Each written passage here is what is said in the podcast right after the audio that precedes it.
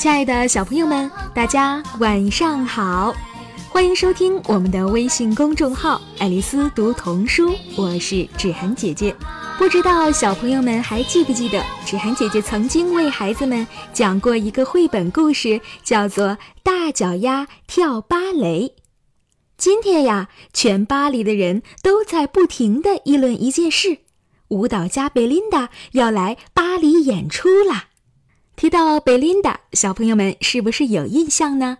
没有听过之前故事的小朋友，也可以在今天的文章中找到上集故事的链接。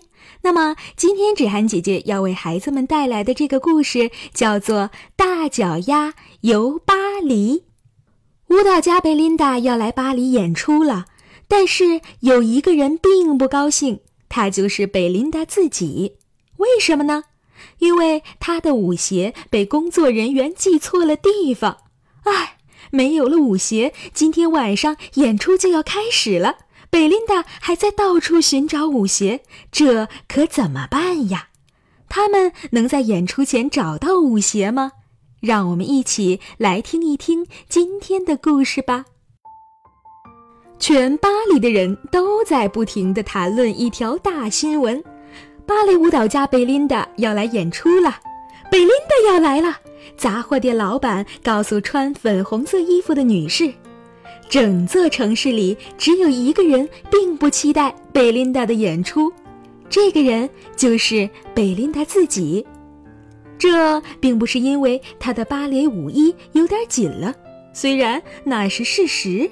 也不是因为这场很重要的演出是和巴黎最好的舞团合作，虽然那也是事实，那究竟是为什么呢？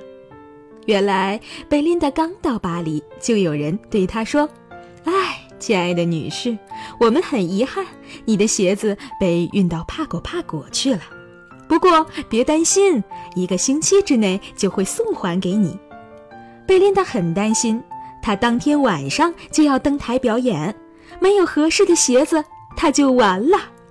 贝琳达来到舞团，告诉大家这个坏消息：你需要新的芭蕾舞鞋。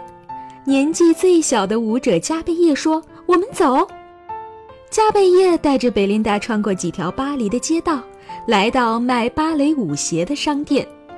店员一看到贝琳达的脚，就大叫：“哦，我的天哪！”他拿出店里最大号的鞋，可是都不合适，全巴黎找不到任何一双鞋能配得上这样的超级大脚呀。他说：“你得特别定做才行，去鞋匠卢先生那里试试吧。”加贝叶和贝琳达赶紧跑去找卢先生。卢先生一看到贝琳达的脚，两手一摊，他说：“我可没有这么多的布料，也没有这么大的鞋模啊。把那两样东西找来，我就帮你。不过我跟你说，我可从来没有见过这么大的鞋模。至于布料嘛，苏菲亚夫人店里的最好，但谁知道她有没有这么多呢？”加贝叶和贝琳达决定先去找布料。他们立刻去找苏菲亚夫人。他们经过一间面包店，看见一个男人捧着一大盘食物。那人是面包师傅福马奇先生。他说：“哦，吃点微派吧，要不可颂面包或艾克雷泡芙。”谢谢你，可是我们在赶时间。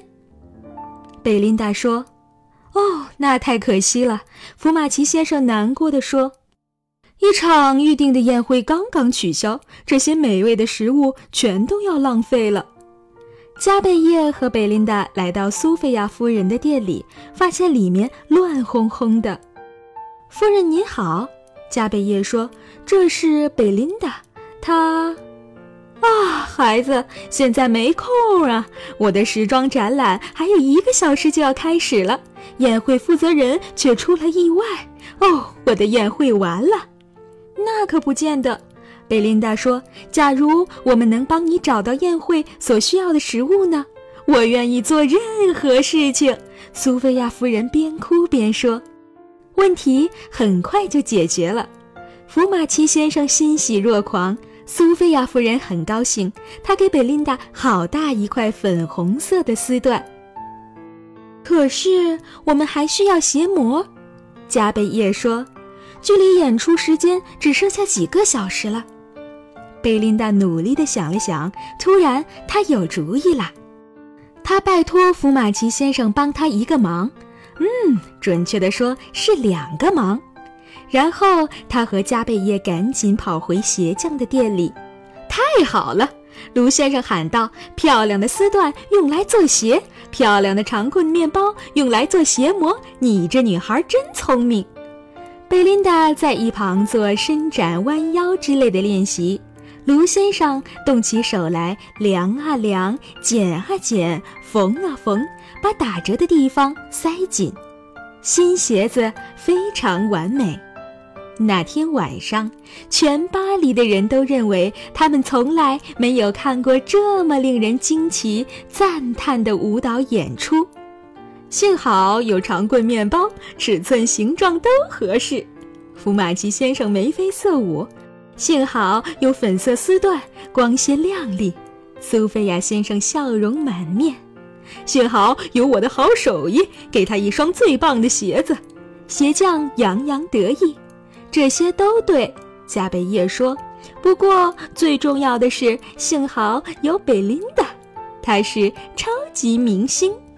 亲爱的小朋友们，在我们的生活中也会遇到很多的麻烦，就像马上要演出的贝琳达却丢了舞蹈鞋一样。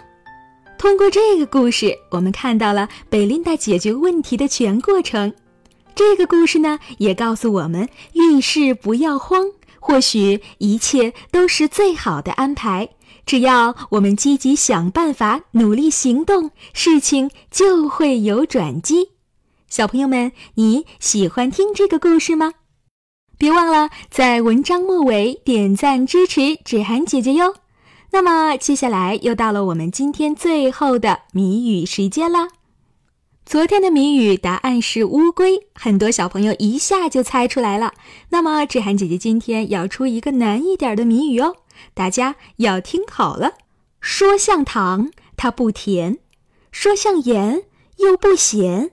冬天有时一片，夏天谁都不见。打一自然现象。猜出来的小朋友可以让爸爸妈妈把你的答案写在文章末尾的留言区，我们留言区见喽！好啦，孩子们，今天的节目就是这样啦，小朋友们晚安。